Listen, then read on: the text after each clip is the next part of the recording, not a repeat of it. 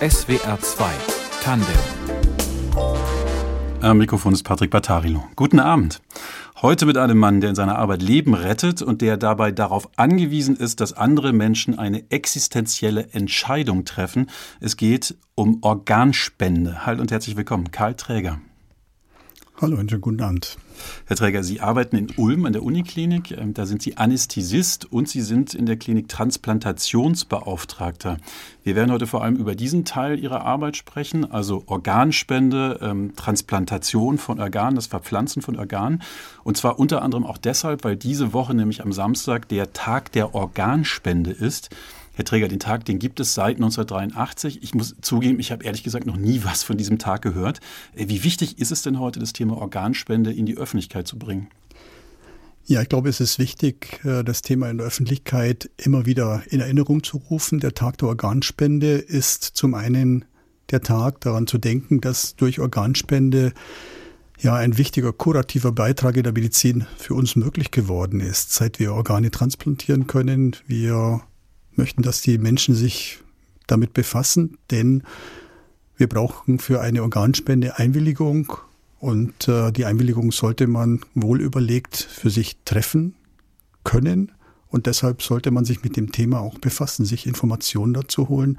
Zum anderen ist der Tag der Organspende aber nach meiner Auffassung auch der Tag, an die Spender zu denken, die mit einer Organspende es möglich gemacht haben, anderen Menschen, die schwer krank sind, ein Geschenk, vielleicht sogar das größte Geschenk überhaupt machen zu können. Und deshalb ist der Organspende Tag wichtig, uns das alles in Erinnerung zu rufen. Herr Träger, was ist das denn eigentlich? Also was macht ein Transplantationsbeauftragter? Die Aufgabe des Transplantationsbeauftragten ist im Grunde, sich rundherum um das Thema Organspende, Transplantation an einem Klinik zu kümmern. Dazu gehört äh, auch viel administrative Arbeit. Wir haben Berichtspflichten dem Gesundheitsinstanzen gegenüber. Wir müssen aber auch äh, Vorgänge, Tätigkeiten im Krankenhaus koordinieren, damit der Prozess der Organspende ablaufen kann. Dazu gehört dann auch eine entsprechende regelmäßige Fortbildung unserer ärztlichen und pflegerischen Mitarbeiter, die Öffentlichkeitsarbeit, äh, um das Thema in der Öffentlichkeit auch präsent äh, zu haben und nicht zuletzt dann die Betreuung der möglichen Organspender, das Erkennen der möglichen Organspender und auch ganz wichtig, äh, sich um die Angehörigen in dieser Situation mitzukümmern. Das heißt, ein rundum großes Paket, das aber einen ganz wichtigen Impact darauf hat, dass mit dem ersten Schritt das Erkennen seines Organspenders und äh, all dem am Ende eine Transplantation dann auch gelingen kann. Wir sprechen über das Thema Organspende. Wie ist es denn bei Ihnen? Also wie haben, haben Sie für sich entschieden, würden Sie im Fall Ihres Todes äh, Organe spenden? Haben Sie einen Organspendeausweis? Ich habe einen Organspendeausweis, ja, und ich bin auch äh, bereit, meine Organspende für den Fall, dass die Voraussetzungen erfüllt sind, äh, zu spenden. Das möchte ich vielleicht auch erklären daraus, dass ich in meiner Familie selbst damit konfrontiert war. Meine Mutter hatte eine Nierenerkrankung, die dazu geführt hat, dass sie über mehrere Jahre Dialyse brauchte, konnte am Ende dann transplantiert werden und hat 20 Jahre mit einem transplantierten Organ ein normales Leben führen können. Und äh, da habe ich sozusagen in der eigenen Familie erleben können, welchen Wert eine Organtransplantation für den Heilungsprozess für ein normales Leben haben kann. Und äh, jetzt kann man sagen, im Bereich der Niere dann hat man halt eine Dialyse, die man über Jahre ja machen kann als Überbrückung.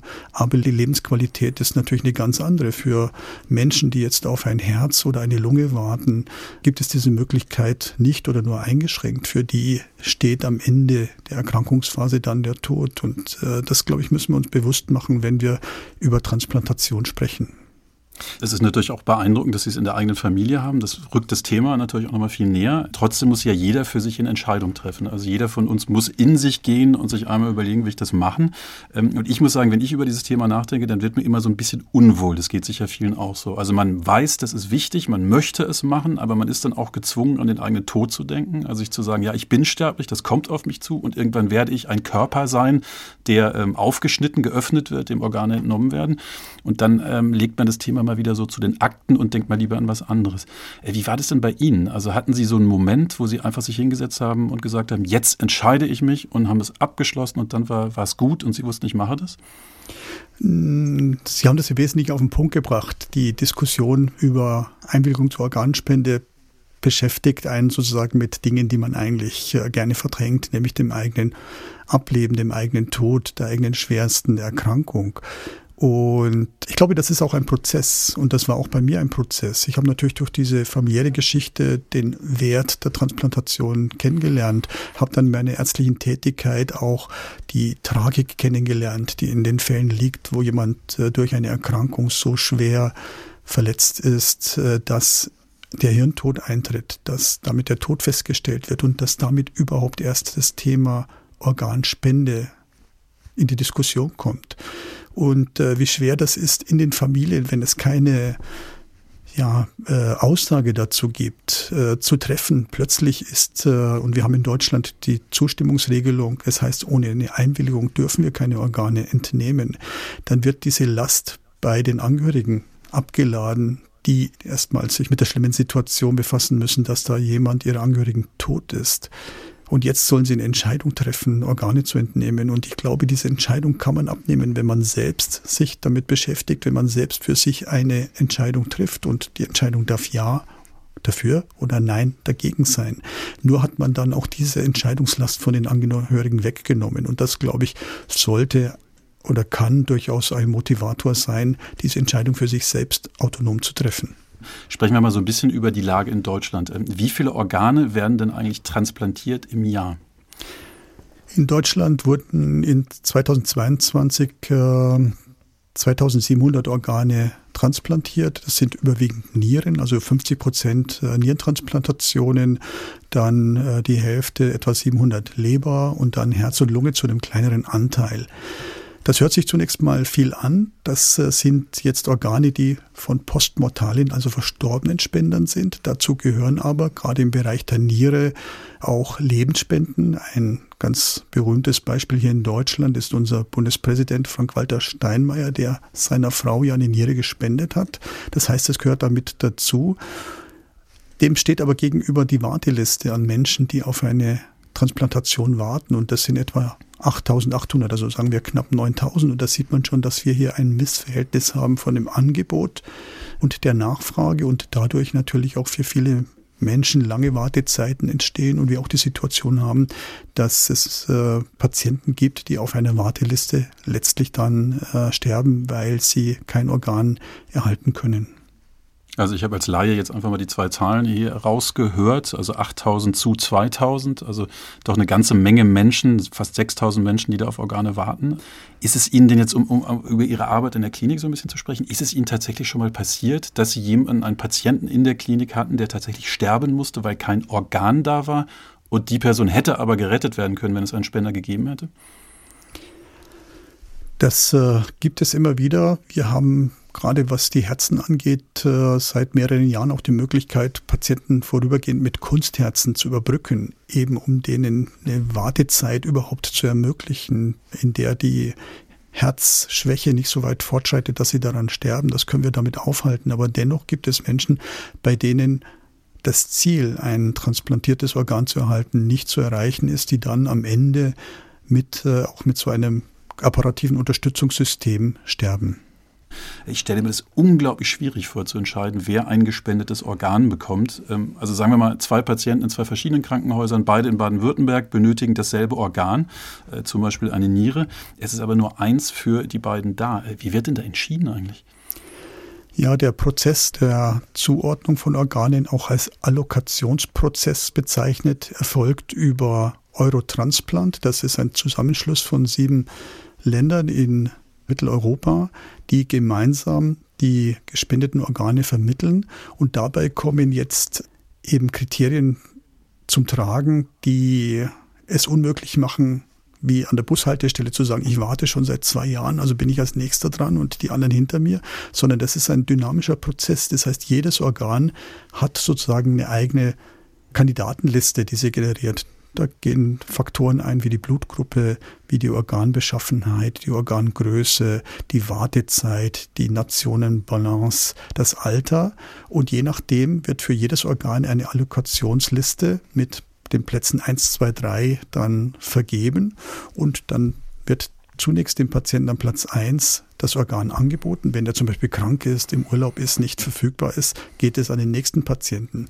Und für das nächste Organ kann es sein, dass diese Reihenfolge komplett anders sich darstellt. Das heißt, das ist ein sehr dynamischer Prozess und damit ist sozusagen das, was wir normalerweise unter Wartezeit verstehen, dass man sozusagen wie beim Arzt ein Ticket zieht, da steht 45 drauf, dann bin ich am Platz 45. Das kann sein, dass ich beim nächsten Ticket äh, an Platz 2 oder am Platz 99 bin.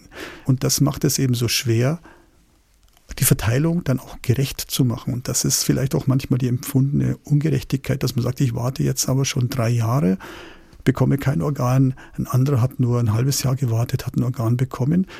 Das sind eben ganz andere Faktoren mit ausschlaggebend, die medizinisch begründbar sind. Dieses Thema, also Transplantation von Organen, äh, wann haben Sie sich denn zum ersten Mal in Ihrem Leben äh, mit diesem Thema befasst? Also jetzt nicht beruflich, sondern als Mensch. Durchaus schon in meiner Jugend. Ich kannte ein Mädchen, so eine Schwester eines Freundes, von der wusste ich, äh, dass sie nierenerkrankt war, dass sie als Kind mit zehn Jahren schon regelmäßig in die Dialyse gehen musste und dass irgendwann der Tag da war, wo sie sagte, ich brauche nicht mehr in die Dialyse gehen, ich habe jetzt ein Organ bekommen. Natürlich auch mit all den Auf und Abs. Dann gab es Organabstoß und dann musste sie wieder an die Dialyse. Dann hat sie nochmal ein Organ bekommen. Und das hat sozusagen das Leben dieses Mädchens damals wesentlich geprägt und letztlich auch diese Familie wesentlich geprägt. Und da bin ich eigentlich das erste Mal außerhalb meines Berufes damit in Verbindung gekommen und es hat mich dann auch äh, während des Studiums äh, weiter verfolgt und in der Intensivmedizin auch weiter verfolgt, weil man da natürlich in erster Linie mit den Patienten zu tun hat, die eine schwere Erkrankung haben, die zu einem Organversagen führt, dass man im Falle einer Dialyse noch überbrücken kann, aber in anderen Fällen dann eben nicht überbrücken kann. Und was dann, wenn eben keine Kontrolle der Grunderkrankung möglich ist, keine Transplantation möglich ist, irgendwann unweigerlich zum Tod der Menschen führt. Sie haben das ja auch in der eigenen Familie erlebt. Ihre Mutter hat 20 Jahre mit einer Spenderniere gelebt. Wie haben Sie Ihre Mutter denn erlebt in diesen Jahren? Also was gibt es einem Menschen, wenn man aus so einer ganz schlimmen Situation heraus gerettet wird durch das Geschenk eines anderen, dass der ja vielleicht, also das im, im Tod des anderen, ähm, dass der so ein Geschenk gemacht hat. Mit was für einer Haltung, ähm, hat es auch vielleicht die Haltung Ihrer Mutter zum Leben verändert? Ja, ich glaube, das hat es auch verändert. Es ist im Grunde zunächst mal die Dankbarkeit, dafür, dass man wieder ein normales Leben geschenkt bekommt. Und ich glaube, das weiß man erst zu schätzen, wenn man über Jahre so eine Dialysebehandlung äh, durchgemacht hat. Und es war gleichzeitig auch der Respekt vor jemand anderem, der in seinem Tod sich bereit erklärt hat, Organe zu spenden, der damit anderen Menschen das größte Geschenk macht, das ein Mensch einem anderen machen kann, nämlich in seinem Tod seine Organe zu spenden, anderen Menschen wieder ein Leben, ein normales Leben zu ermöglichen. Also es ist eine, eine doofe Laienfrage vielleicht, aber hat Ihre Mutter auch je darüber nachgedacht, von wem diese Niere kam? Nein, das hat sie ausgeblendet. Das ist auch äh, nicht vorgesehen, dass sozusagen Spender und Empfänger identifiziert werden können. Die sind natürlich zuzuordnen über die eingeschalteten Instanzen der Organvermittlung, das heißt die DSO, Deutsche Stiftung Organtransplantation und die Eurotransplant in Leiden als Vermittlung. Aber sozusagen Spender und Empfänger können eigentlich nicht in Kontakt treten direkt, sondern nur mittelbar über diese Einrichtungen. Und es ist auch heute noch möglich, dass äh, zum Beispiel ein Empfänger einen Brief an die Familie des Spenders schicken kann. Das wird dann sozusagen anonymisiert über die DSO vermittelt, einfach um seinen Dank, seinen Respekt auszudrücken.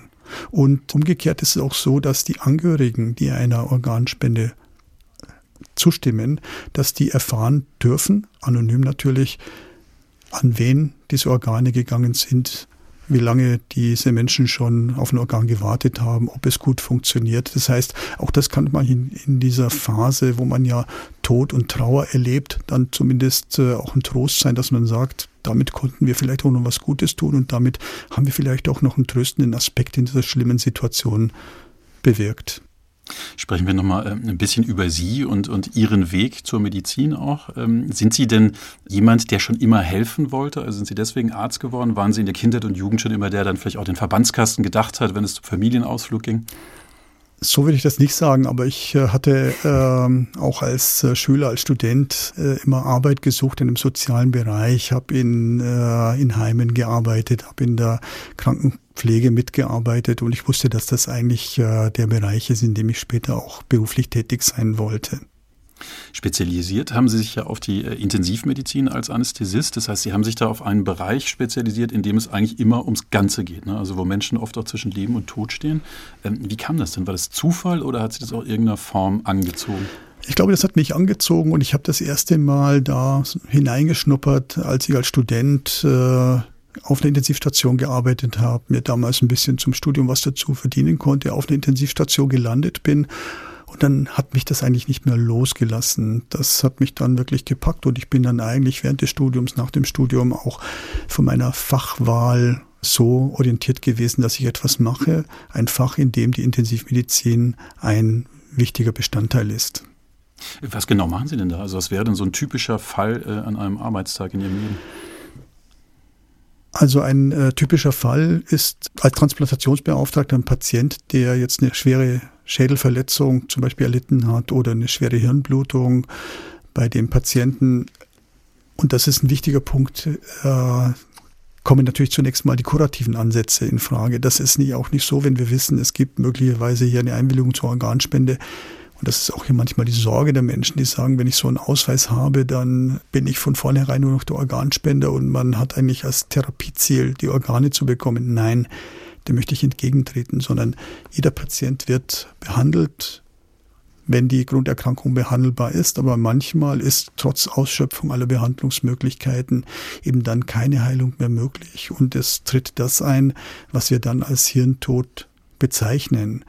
Und das ist eben auch eine Situation, die es in dieser Form nur auf der Intensivstation gibt, weil wenn der Hirntod eintritt, die Menschen normalerweise die Atmung einstellen, eine Sauerstoffversorgung nicht mehr gewährleistet ist und die Organe dann alle absterben. Aber in der Intensivmedizin wird durch die Beatmungstherapie Sauerstoff in den Körper gebracht. Das heißt, das Hirn stirbt dann ab, aber die anderen Organe, Herz, Kreislauf, können autonom weiterarbeiten. Und das ist eben genau diese, ja, manchmal schwer zu begreifende Situation, in der man dann den Hirntod feststellen kann. Und nur wenn der Hirntod festgestellt ist, ist wirklich auch eine Organspende auch erst möglich. Es sind ja, ähm, das sind ja wirklich ganz existenzielle Momente, die Sie da gerade auch beschreiben. Also da ringen Menschen um Leben und Tod, da geht es auch um viel Leid, ähm, manchmal auch um Hoffnung natürlich, das auf der anderen Seite. Ähm, was davon tragen Sie denn abends mit sich nach Hause? Also eher die Erinnerung an das Gute, das, was geklappt hat oder das, was schwierig war, was gescheitert ist, wo Menschen gestorben sind? Ich glaube eigentlich beides. Äh, man nimmt sowohl die Enttäuschung mit, dass man einem Menschen nicht mehr helfen konnte, mit Einsatz aller technischen, medizinischen Möglichkeiten, dass die Erkrankung einen nicht kontrollierbaren Verlauf genommen hat. Ähm, umgekehrt ist es aber so, wenn das dann so ist, dass man tatsächlich aus dem Projekt Möglichkeit einer Organspende vielleicht auch noch einen Sinn in so einer manchmal auch abstrus sinnlosen Situation sehen kann. Eine junge Frau hat einen Verkehrsunfall, er leidet eine schwere Schädelverletzung, stirbt letztlich daran und dann ist es, glaube ich, so ein Ausweg, äh, wo man noch was Gutes daraus gewinnen kann, wenn man sagt, man kann eine Organspende realisieren und von einem Organspender können in der Regel je nach Eignung drei bis vier Organe gespendet werden. Und dann kann man sozusagen drei bis vier Menschen damit wirklich kurativ auch aus einer anderen lebensbedrohlichen Situation raushelfen. Und äh, insofern nimmt man beides mit und ich glaube, man geht genauso wie die Angehörigen durch so eine Phase zunächst des Begreifens, dass man therapeutisch am Ende ist. Aber wir müssen dann als Mediziner eben auch einen Schritt weitergehen und sagen, können wir daraus was Gutes machen? Können wir für andere Menschen was Gutes erreichen? Não te julgarei, querida. Se o teu coração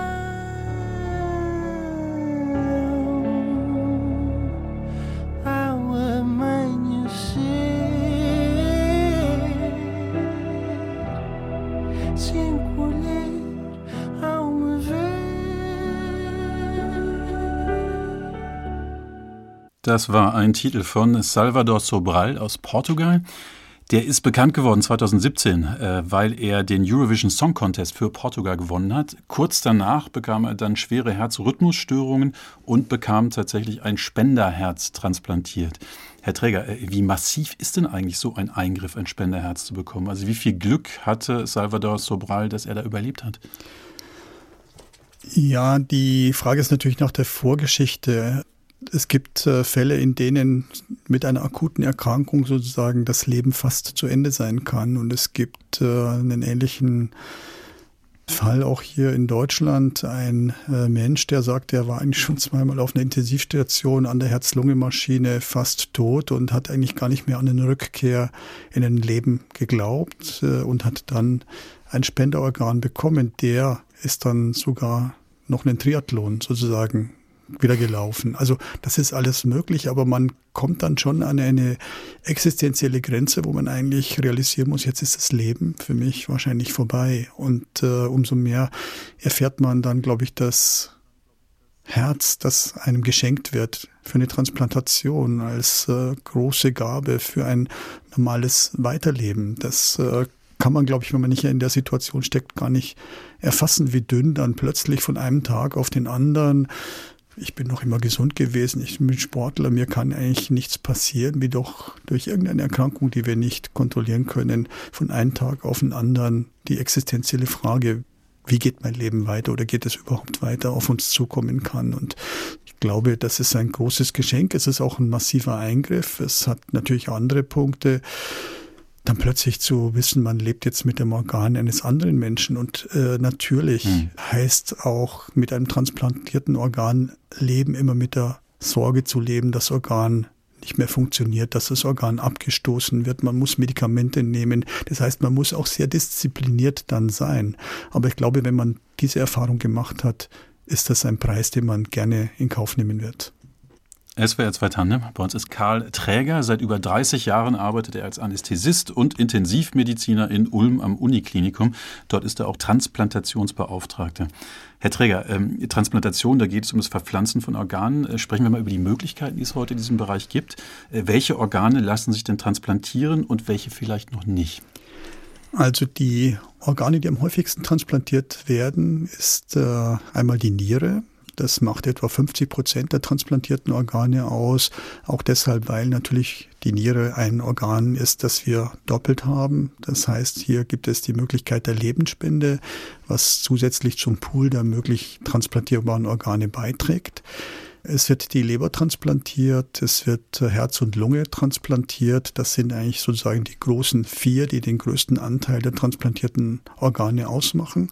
Es werden aber auch äh, Bauchspeicheldrüsen in einer sehr viel kleineren Anzahl transplantiert. Das sind die transplantierbaren Organe und es gibt aber auch die Möglichkeit, Gewebe zu transplantieren. Das heißt, auch bei einer Organ respektive Gewebespende ist es möglich, auch die Hornhaut des Auges zu spenden, die dann andere Menschen, die aufgrund einer Hornhauterkrankung erblindet sind, denen das Sehvermögen wieder zu schenken. Es gibt die Möglichkeit, Herzklappen als Gewebe zu entnehmen. Und wenn man jetzt in die Literatur schaut, das ist natürlich sozusagen sehr spektakulär, dann gibt es auch sogenannte komplexe Gewebe. Vor etwa 15 Jahren wurden einem Mann, der durch einen Unfall beide Unterarme verloren hat, zwei Unterarme transplantiert. Äh, es wurden in USA auch einzelne Fallberichte veröffentlicht, wo ein Gesicht transplantiert wurde. Das hat natürlich ganz andere äh, Punkte. Das heißt, technisch ist äh, sehr vieles möglich. Und wenn wir hier in Südwesten sind, darf man natürlich auch sozusagen auch nicht vergessen, von anderen Gewebe zu sprechen, das transplantiert wurde. In Tübingen nämlich gibt es ein Programm für eine Uterustransplantation. Da hat eine Mutter an ihre Tochter den Uterus gespendet, weil diese kein Kind bekommen konnte und die Frau ist damit schwanger geworden, hat ein Kind geboren. Also auch das ist möglich und läuft unter dem Thema Organtransplantation. Das ist allerdings sozusagen nur ein kleiner Randbereich. Aber toll, also wirklich äh, ganz toll. Und es gibt ja auch wirklich viel Hoffnung zu sehen, was für eine Spannbreite das schon ist, was, was da transplantiert werden kann. Es gibt einen Roman, einen Roman von John Irving, äh, der mich mal sehr beeindruckt hat. Ein Mann verliert seine Hand und dem wird eine Hand transplantiert, also ein bisschen wie das, was ich auch gerade gesagt habe mit den Unterarmen. Und diese Hand, die entwickelt dann ein Eigenleben. Also so, als wären da noch Erinnerungen und Gewohnheiten aus einem früheren Leben in dieser Hand gespeichert. Ist sowas einfach nur Erfindung oder gibt es das auch in der Wirklichkeit, dass verpflanzte Organe eine Art Eigenleben haben? Ich glaube, das ist natürlich jetzt mal die literarische Fantasie, die da drin steckt. Äh, umgekehrt ist es schon so, dass es etwas mit den Menschen, die transplantiert werden, auch etwas macht, rein psychologisch.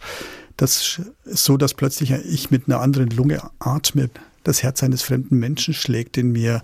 Das, glaube ich, macht schon etwas und deshalb werden solche Menschen auch transplantationspsychologisch vorbereitet und auch begleitet, denn auch damit muss man sozusagen, glaube ich, klarkommen äh, auch mit diesem Konflikt, dass äh, man dem Tod eines anderen Menschen sein eigenes Leben zu verdanken hat. Ich glaube, das macht was mit einem. Dass es funktionell anders ein Eigenleben entwickelt, das ist, glaube ich, so ein bisschen die literarische Fantasie, aber es berührt die Menschen, die ein transplantiertes Organ haben, sicher auch. Äh, und allein vielleicht deshalb, und das ist das, was mir Menschen auch berichten, die transplantiert sind, weil sie sagen, ich feiere jetzt seit dem Jahr so und so zweimal im Jahr Geburtstag. Einmal mein Geburtstag und das zweite Mal mein Geburtstag, an dem ich das Organ bekommen habe. Ja. Herr Träger, es gibt ja bei jeder Organtransplantation immer zwei Seiten. Also es gibt den Menschen, der das Organ empfängt, dessen Leben gerettet wird, und dann gibt es auf der anderen Seite diejenigen, die das Organ geben, die Organspender. Sprechen wir so ein bisschen über die Ängste und Konflikte auf dieser Seite. Ähm, die kennen wir ja alle. Also wenn wir uns überlegen, ob wir tatsächlich individuell Organe spenden wollen. Ich muss da auch zugeben, ich habe Angst, wenn ich darüber nachdenke, dass wenn ich da Ja zusage, im Fall der Fälle alles plötzlich ganz schnell gehen muss. Also nehmen wir an, ich fahre jetzt zum Beispiel auch Motorrad, nehmen wir an, ich habe einen Unfall, ich bin dann in so einem klassischen Unfallszenario, stehe zwischen Leben und Tod und in der Klinik. Das wäre jetzt meine Angst, dann wird da einen Tick zu schnell entschieden, dass ich tot bin. Ähm, einfach weil da so ein großer Zeitdruck herrscht und dann werden die Organe entnommen. So eine Angst, das kennen bestimmt viele. Ist das völlig unberechtigt?